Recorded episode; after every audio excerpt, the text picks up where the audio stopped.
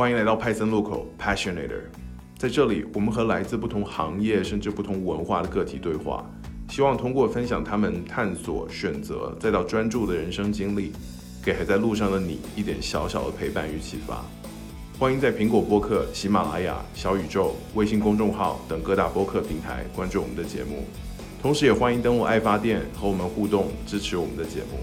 让我们一起探索人生的可能性。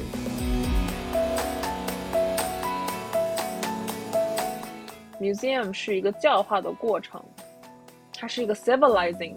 effort，就是说它教你如何去 behave，就是你进去之后。你进入一个 other 的一个 space 里面之后，你去学会如何去 behave like a civilized person 这样的一个概念。通过把比如说西方世界有名的大家的艺术跟日本本国的画家的作品放在一起，那观众会觉得我们日本的艺术跟西方大家的艺术是同样的好。呃，英国和美国这样的国家，他们通过去收集世界各地的呃文物，他们其实是在 signal 自己的 strength。他们是其实，在 signal 自己，你看，我们我们可以收集，就是全人类的这个珍宝，这个文化遗产。当初很有意思的是，我当时查到一个它一个很大的一个点，其实是为了吸引人才。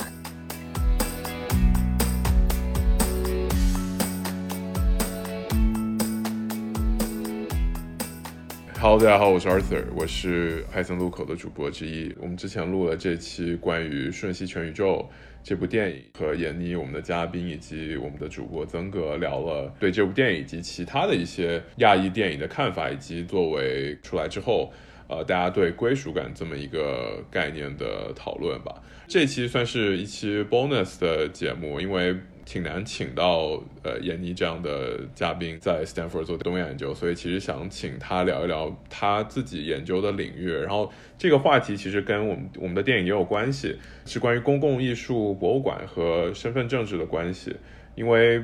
在我的概念里，我觉得电影和博物馆它都在传播一个信息，一个 message，这里面包括了。对艺术的这个鉴赏，同时也包括了可能文化场域里面的一些叙述和叙事。我对闫妮的一个 paper，我觉得特别感兴趣。其实在这个之前，我觉得其实也想请闫妮更多介绍一下你自己的背景，就因为其实，在上一期并没有特别多谈到你自己的背景。之前主要和目前主要做研究的这个领域大概是什么？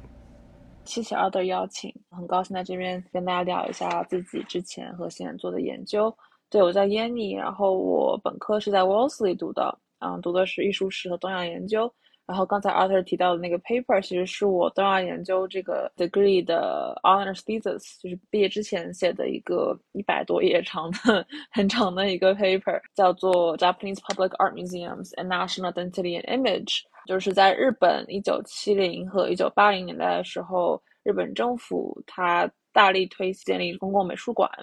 然后就我我想看的是这个美术馆，尤其是公共美术馆这个 institution 它的政治性和它如何去 represent 这种 national identity 或是 create 一种 national image。我一开始在本科的时候比较偏艺术史，就我看的是中日韩的先锋艺术，大概是嗯八十九十年代的时候的一些先锋艺术叫 avant-garde art。然后但是后来慢慢的接触到了一些政治和社会学之后。就开始把自己的兴趣结合起来，去刚才那个日本美术馆的那个 paper 也是把文化研究和呃政治还有社会学结合在一起的一样这样的一个比较跨学科的研究。然后现在就比较偏社科，偏就是 social network analysis，然后还有就是 sociology 这个领域。其实对这个话题我自己感兴趣，是因为我我目前在 DC，然后其实我最近也去了几个 DC 的 museum，其中。我其实印象比较深刻的一个是，我去的第一个当然不是 museum，是 zoo，是一个动物园。但是因为它是整个 museum 的一部分，就是那个 Smithsonian 的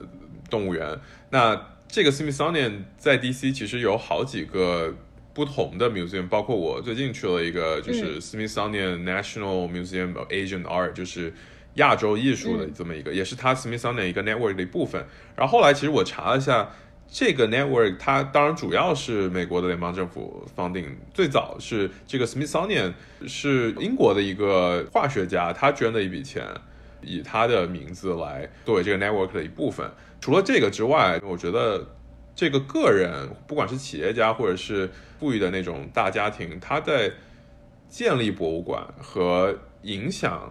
什么东西被展出，在这个里面其实有一些挺大的影响。就是我觉得其实这个是一件挺值得关注的事，因为它可能并不是一个政府机构，并不是一个公共或者说非盈利性机构，它是个人对公共场域的这么一个影响。然后其实包括我看到你的 paper 里面写到说，最初的美国的几个大的博物馆，包括大都会那个艺术博物馆，其实也是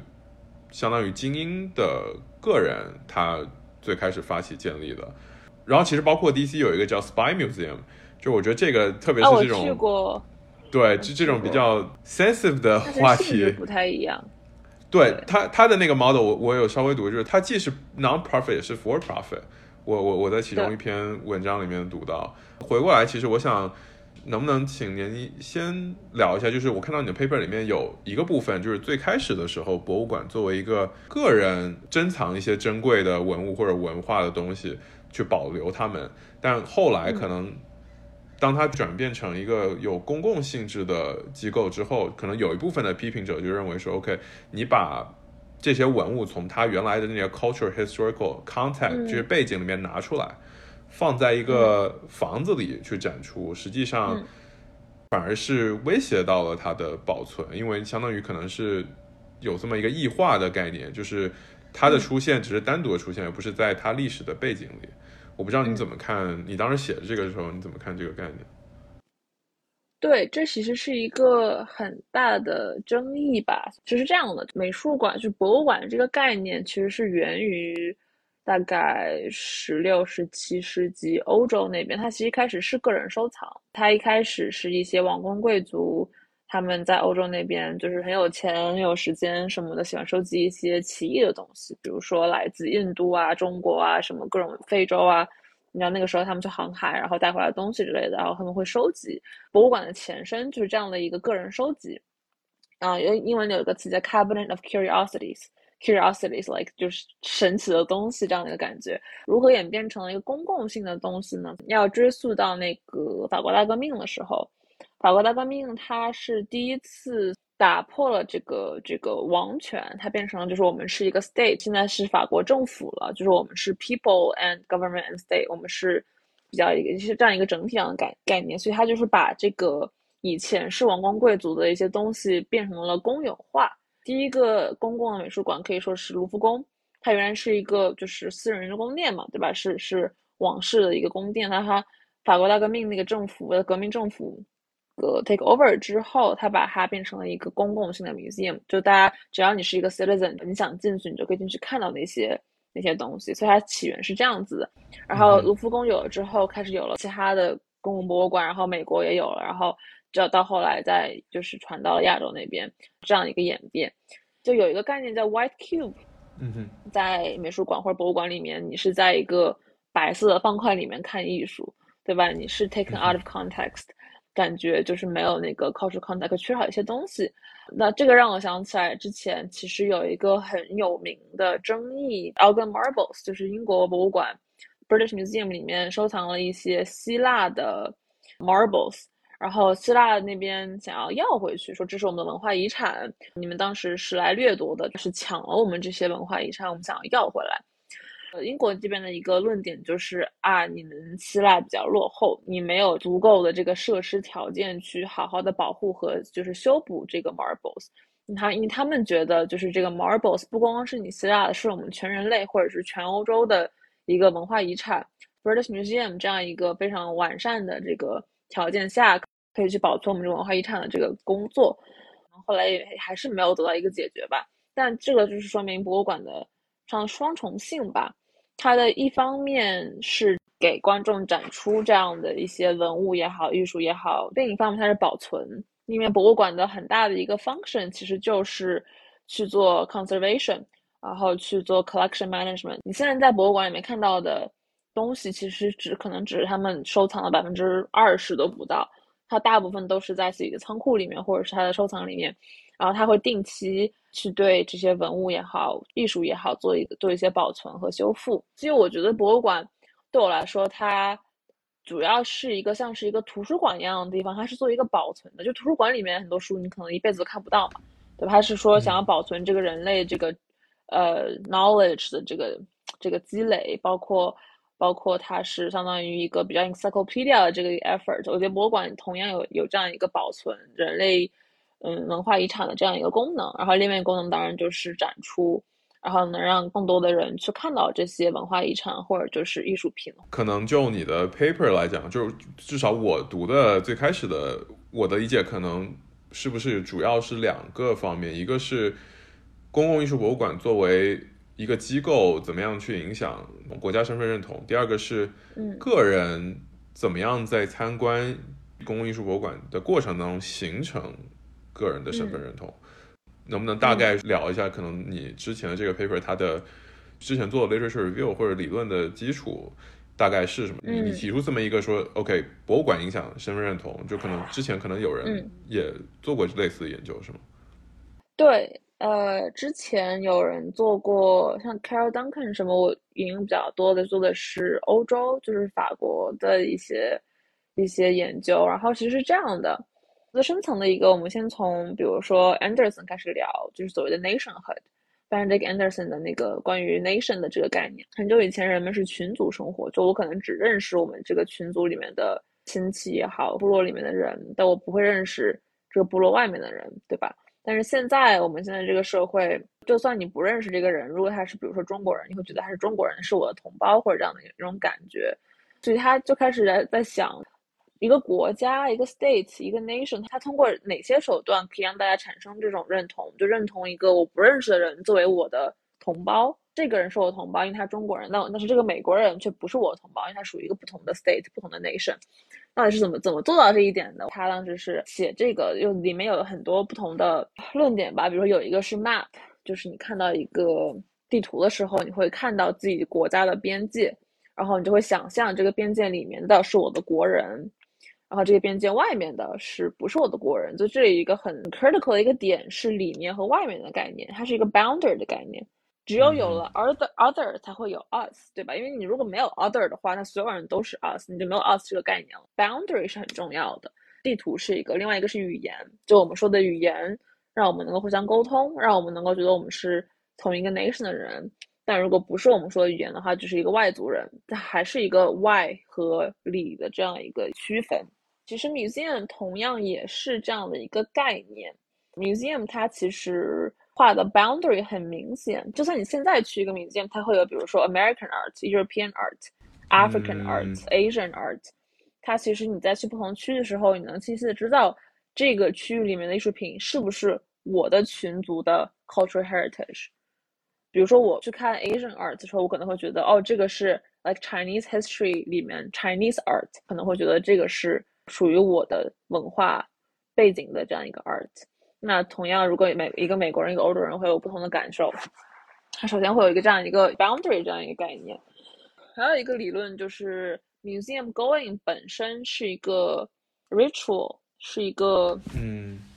可能是一个仪式，就是说一个 museum 它会教化一个人，就比如说你你进 museum 的时候跟在 museum 外是不同的。这个行为方式，因为你知道你要不能大声喧哗，根据每个展厅这个这个路线去走，或者是你去看这个画，有一些 etiquette，有一些 ritual，它其实是跟现实生活是有一个割裂感在里面的，所以它是一个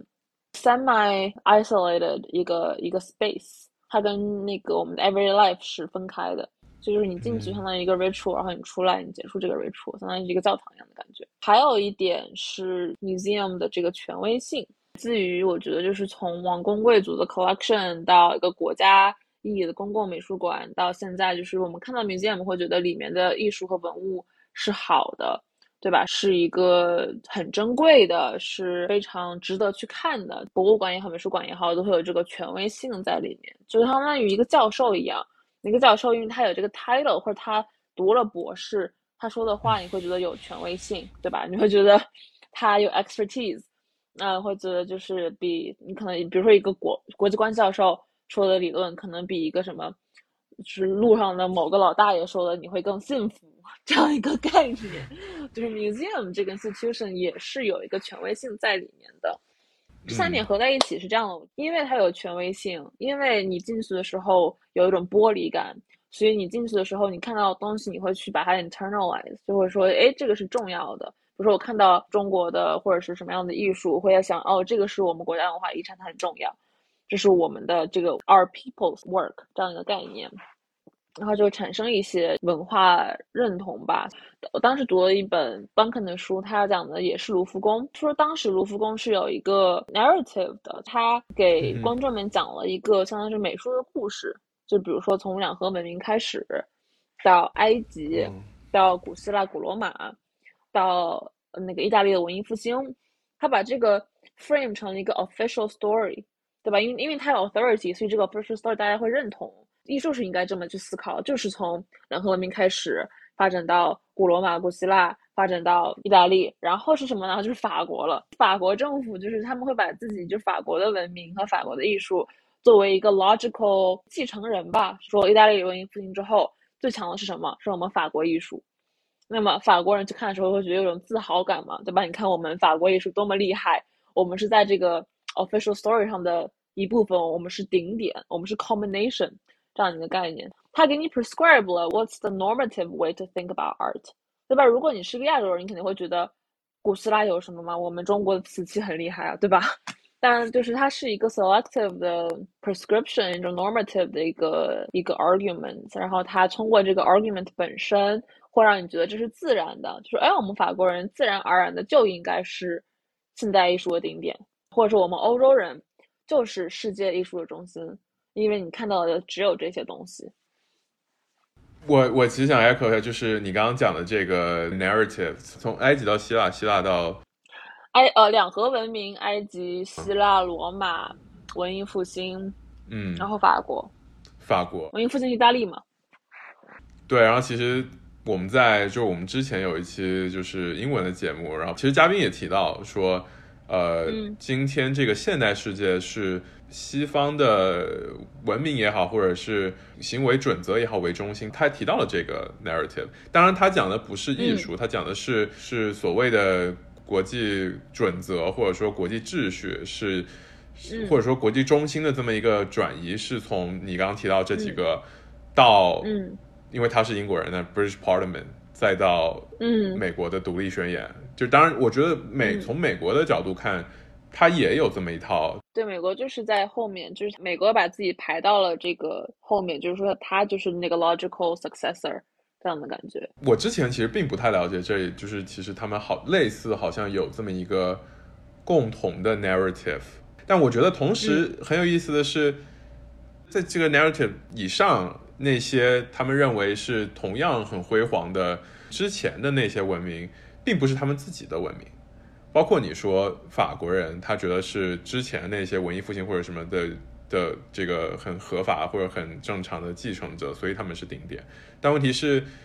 他的这个 identity 和所谓自豪感里面有一部分不是他们的，就这个里面有会会有一些自相矛盾的地方吗？因为这些国家不像那些什么墨西哥以前的那些古老的文明，它不存在了，这些国家还在，那所以这个里面会有一些自相矛盾的地方吗？我觉得其实是这样的，就是欧洲这个体系，它其实有一种就是 we all share the European heritage 这个概念的。东亚也有一点吧，就东亚，就比如中国会觉得就是韩国、日本的 roots 也在中国，就都是从中国发源的。其实欧洲也有点这种感觉，它就在就是欧洲国家都会觉得自己的发源地，比如说就是两河文明，或者就是。呃，古罗马、古希腊这样的感觉，就是他们会有一个 common point。古希腊哲学是欧美人就是公认的我们的哲学的这个起源，对吧？它其实没有一个 comfort 在里面，因为他们并不会觉得一定要是法国，一定要是意大利，只是觉得他们的 common ancestor 是是罗马、希腊这样的概念。然后美国也是这样的概念，我觉得因为美国和加拿大这些都是相当于欧洲 settler 的出来的这个这个国家，所以他们也 follow 的是这个。European lineage，我觉得很有意思。其实回到你刚刚提到的一个之前，就是可能你这个 paper 的几个算是理论的基础吧。其中一个就是 museum viewing as a ritual，就是去参观 museum 是一个是一个像仪有一个很有仪式感的东西。那这个仪式感的过程可能会影响。这个所谓身份认同的形成，我知道你里面其实有一部分篇幅着重讲的是日本，就是是七十年代还是九十年代，包括其实之前就已经在培养这么一个去参观博物馆，作为他这个国家现代化的这么一个过程。对，所以所以其实我我不知道能不能可以稍微概括一下你这个 paper 里面写日本的这么一一个部分嘛，就是 museum 和他身份认同，以及后来其实你的 paper 也提到了说在。九十年代，因为那个泡沫经济破灭之后，反而，嗯，博物馆的数量多了起来。哦，不是，是它是在经济最好的时候多了起来。它是在七十七八十年代的时候建起来的，九十年代就不再建新的了。哦，OK，OK。首先，日本它的 national image 和 identity，我们来分两段来看吧。第一个是对外，第二个是对内。对外就是所谓的日本。就是政府想要对给西方国家看自己是一个什么样的一个地方，这个起源我们还要追溯到那个一八几几年那个佩里那个船，什么强迫日本打开国门啊，然后日本觉得很羞辱啊，就是怎么可以这样对我们，我觉得非常不开心，然后被逼签了很多不平等条约。明治维新之后的第一个 priority 就是能够去。改正这些不平等条约，然后能够跟欧洲这些国家变成一个平等的关系，而不是一个就是弱势和被动的关系。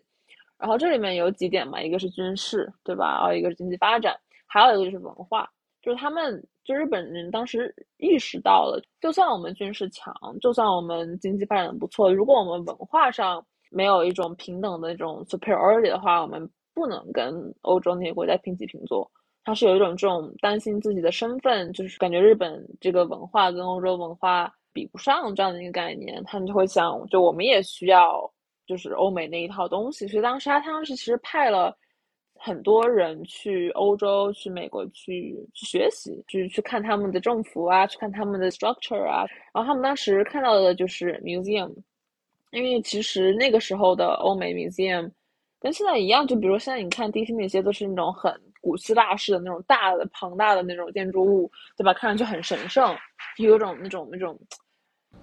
很庄重的感觉在里。所以他们就看了觉得哇，这个这个好啊，这个把他们是他们的那个 文化的殿堂这样的感觉，相当于一个就是文化的载体。然后就说我们也需要这个。然后他们回去之后就说：“哎，你看他们那边有有这样的 museum。其实当时日本没有博物馆这个词，日本也没有博物馆这个东西。”他当时以前也是可能有些贵族啊，就是皇室啊，会有自己的 collection，但是从来没有说一个一个博物馆这样一个概念。他当时，但是日本当时也有一些展览类的东西，但是跟博物馆不太一样。所以他们第一次去了，看到这些东西，然后回去就在想，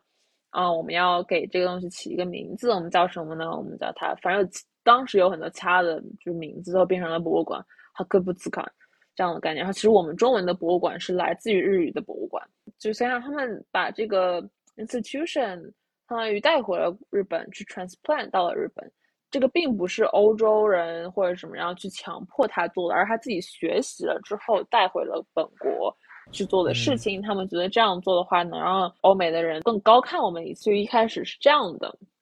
然后后来他们也在自己殖民地，在台湾、在韩国都会建建博物馆。就我的 paper 的主要的是写战后，就是七十年代的时候。七十年代的时候，他们经济发展特别好，变成了全世界第二嘛。但是他们一直有一个困扰，跟之前是一样，就是被看不起。他有一些就是不好听的名字，是什么 economic animal，就是你只有经济好，你别的都不行。就是觉得他们觉得这样不行。就是虽然我们经济好，但是我们在国际社会上没有地位，我们没有一个 political say，我们没有一个就是 cultural dominance，我们只是经济好而已。然后其实跟当时是我之前说的明治维新的十九世纪的时候。其实逻辑有点像，我觉得就是他们想要对外去 signal 我们这个国家不止经济好，我们还是文化上很 superior。怎么去做呢？那建建博物馆呗，建美术馆呗。当时写这个 paper 其实是因为我大三的暑假去日本待了两三个月，然后发现那里有好多 museum，就每一个县，就是每一个城市，起码都有那么。三四个，我觉得这好多啊！就是日本这么小，怎么会有这么多 museum？然后我去查了一下，发现日本有五千多个，全世界排第二。但日本是一个很小的国家，它第一第一是美国，美国有很多很多，但日本的 museum 的数量可能是呃法国和德国加起来的数量。但是我们会觉得法国和德国感觉上来说文化上可能更发达，会更多 museum，但其实他们俩都没有日本多。我当时觉得很神奇一个现象，然后我去看了一下这些资料，发现这些 museum 都是基本上 late seventies，就是七十年代末到九十年代初。这样的一个十五年间建的，然后到九十年代那个经济就是泡沫破掉之后，它开始就是经济不行了，它就不再建了，因为它没有钱去建了。那当时是就是当地政府也很有钱，然后国家也很有钱，然后想去就是在 economic 的这个 basis 上 build culture，所以它。这个是想对外 signal，就是自己不光有钱，我们还很注重文化这样的概念。然后另外一方面也是对于本国人的一个一个 messaging 嘛，就是说我们国家战后修复的很好，我们不光经济发展起来了，我们还要注重于就是我们民众的这个文化满足和文化和文化修养。其实我看到一个我觉得很有意思的 argument，可能有一点不相关，就是他说 museum 是一个教化的过程，它是一个 civilizing。effort 就是说，它教你如何去 behave，就是你进去之后，你进入一个一个就是撕裂的一个嗯一个 other 的一个 space 里面之后，你去学会如何去 behave like a civilized person 这样的一个概念。这样加起来，在我看来，museum 对于战后日本就是一个 status symbol。嗯，就是去 symbolize 自己的文化的 status，both externally 就是给西方列国，然后 internally 给自己的民众说，你看我们。修复的很好，就是我们日本这个国家是一个值得民众骄傲的国家。再往里看的话，我当时还有一个比较有意思的发现，就是日本美术馆里基本没有其他亚洲艺术，它只有日本艺术和欧洲艺术。大部分哦，有，但是有一些 museum 会收藏一些其他的，但大部分我发现就是只有要么是日本的，要么是欧美的。中国艺术会有吧，但是没有什么，比如说。东南亚艺、非洲艺术也没有，是拉美啊这种东西都很少。然后我问过一个策展人，他就说当时就是日本很欢迎印象派、莫奈啊什么这样的大家的就是这种艺术，所以他很多美术馆会花他们可能几年的这个预算去买一幅莫奈，但也不会想去买一些小的东西，因为他们想要去有一个 style symbol 嘛，就是你看我们馆有一个有一幅莫奈，然后就很厉害这样感觉，然后。我还有一个 argument，就是通过把比如说西方世界有名的大家的艺术跟日本，呃本国的画家嗯的作品放在一起，那观众会觉得我们日本的艺术跟西方大家的艺术是同样的好，就是是同样的 superior，就有一种这种 elevation 的感觉，就是说你看我们的艺术，我们艺术家的作品可以跟莫奈啊什么就是。就放在一起去看的话，说明我们也很强，达到一个认同和一个就是相当于就是一种 pride 的感觉吧。对，嗯，我我其实想 echo 一下一个可能不太相关的例子，但是我感觉 有点类似点，就是我之前看过一个车展的视频，然后呃，Neil 呃，未来他会把他的车放在。呃，和比如说奔驰、宝马或者是 Toyota 外资的车，相对高端的车，但它是电动车，但它不会把自己跟比亚迪之类的国产电动车放在一起。就是它它是电动车，但它它它希望 associate with like higher end brand。就我觉得，就是 association 是一个非常非常重要的点，就是你看到它跟什么在一起，你就会。相当于对它的 status 和它的这个这个定位有一种模糊的一种概念。对，所以我觉得这个很有意思。我想问，可能追问的一个是，你刚提到两个，它有两个 identity，一个是对内的 national identity，一个是对外的。就我想说，在博物馆这个场域里，嗯，这两个 identity 它是它是统一的吗？就是说，他希望给日本人看的东西和他希望对外展示的 image。这两个在博物馆里是是统一的东西吗？还我的猜想可能是它的内容去形成一个日本人的身份认同，通过展示的数量或者是珍惜的程度去展示一个他国家对外的。我不知道这是不是一个合理的猜想。我觉得其实 image 和 identity 很相关，但却完全不一样。在我的理解里面，identity 更像是一个国家内形成的东西，然后 image 更像是一个你 project 出去的一个东西，像是一样的 national branding。那比如说日本两千年的时候有一个 branding 的一个 campaign 叫 Cool Japan。这个就是 self power 的一部分，它是它它是想要建立 national image，它是是向外 project，它是没有对内 project，所以我觉得 identity 更像是在国内，就是在本国这个 nation 里面建立这样的一个 identity，一个一个共同的一个身份的感觉。当然，我觉得它建 museum 本身 building 本身和它建这个是一个 image projection，比如说日本的 museum 协会会 host 一些大会什么的，或者是。怎么样？那它里面的一些内容，其实我觉得都有吧。比如说，你做一个莫奈的展，它不光在国内有知名度，它可能国际上也有知名度。那么其他国家也会看到，哎，日本某个国某个美术馆搞了一个莫奈的展，哎，他们很厉害。日本国民去看的时候也会觉得，哦，这个很有意思。就我觉得它其实是挺一致的吧，它两边都想 project 一个就是 culturally superior 的一个感觉。然后，但是他可能对内更 focus on 一种 education，一种相当于就是文化素养，就是让日本人有种 pride 的感觉，就是我们日本艺术跟西方艺术都都很不错，能达到一些这个 cultural education。嗯，然后其实我之前提到说，呃，因为可能希腊，我我记得之前还有其他报道，非洲的国家或者亚洲的国家，因为他们的东西在 British Museum 里面，然后所以他们想要回来，有的成功，有的可能没有成功。当你提到说，OK，博物馆其实对内它有一个 identity 的塑造身份认同，同时对外也有一个的一个国家形象的这么一个投射。可能作为英国这样的国家，他希望保留不是他的东西的同时，我们能不能做这么一个解读？其实他希望对内或者对外展示的形象，不只是作为一个民族国家，因为他之前是一个帝国。帝国是很自然有全世界各地的东西都在这儿，所以他他希望他还是能够保留一个帝国的印象。当然，他现在不是一个帝国。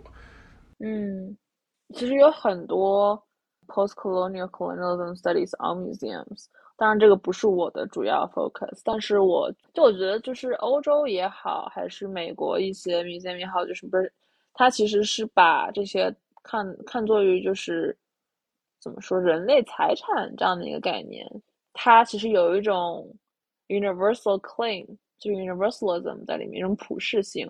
但我觉得这个其实是 unique to，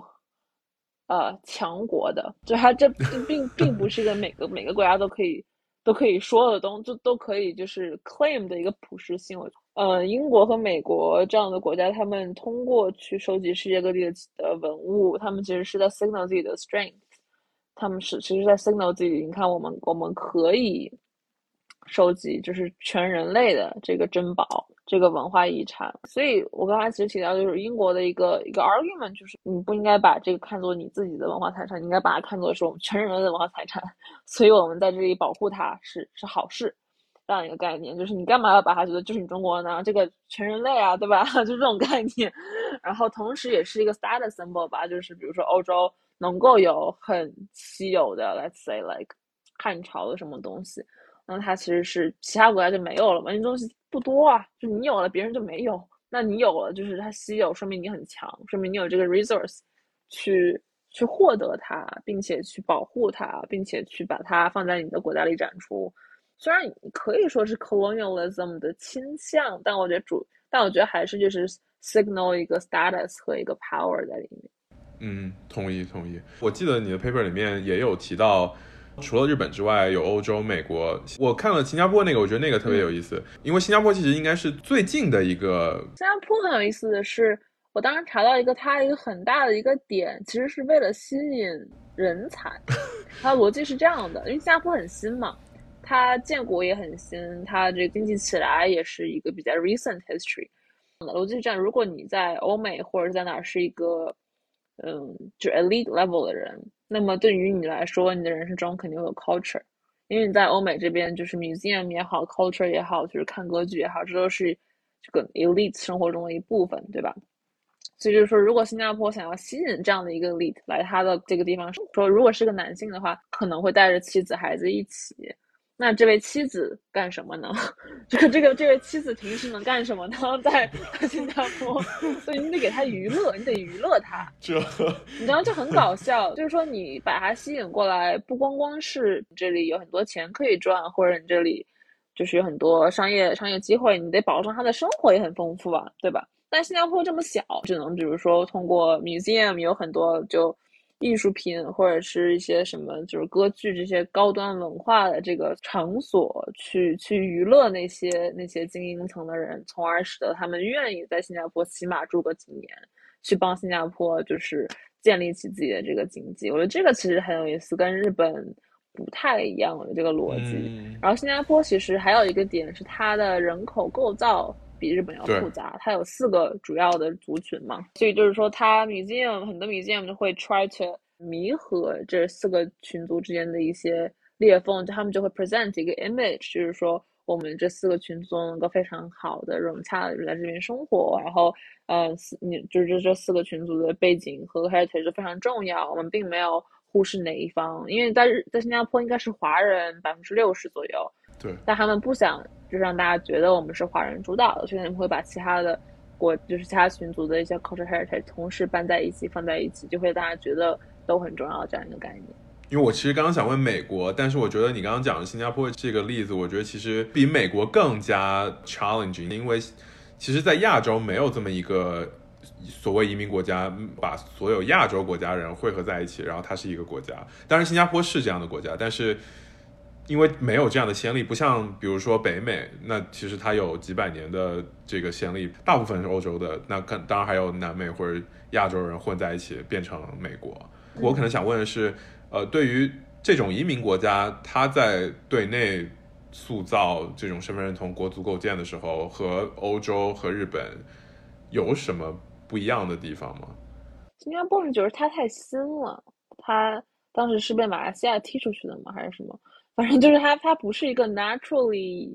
演变的一个过程，所以它就很需要一个相当于一个万能药，也不是万能药，就是需要很快的去建立这个，因为它想要比如说保证社会安安定啊或者什么，它需要去建立这样的一个 structure。然后，但是美国、欧洲这边感觉就更慢吧，它历史的演变，包括就是黑人的 integration，包括现在，其实现在美国很多人是 conflicts，对吧？它其实并没有得到很好的解决，因为 representation 就是不太一样，然后有很多新的族群在美国变得更加 prominent，就是还有很多问题。新加坡也是人少吧，我觉得它它这个 scope 非常不一样，所以我们在比新加坡、美国的时候，要关注一下它这个 scope 是怎么样的一个概念。好的，最后一个问题其实就想希望能 tie back to 就我们上一期聊的，嗯，其实因为你的 paper。一个是国足构建身份认同，还有一个是文化政策。就我不知道，你你觉得电影和博物馆，他们在对这这两个场域影响的过程当中有什么类似和不同的地方？博物馆其实是一个很 impersonal 的东西，你看不太到人，你看到的是物品。当你看到物品的时候，你可以想象这个是我的族人创作的东西。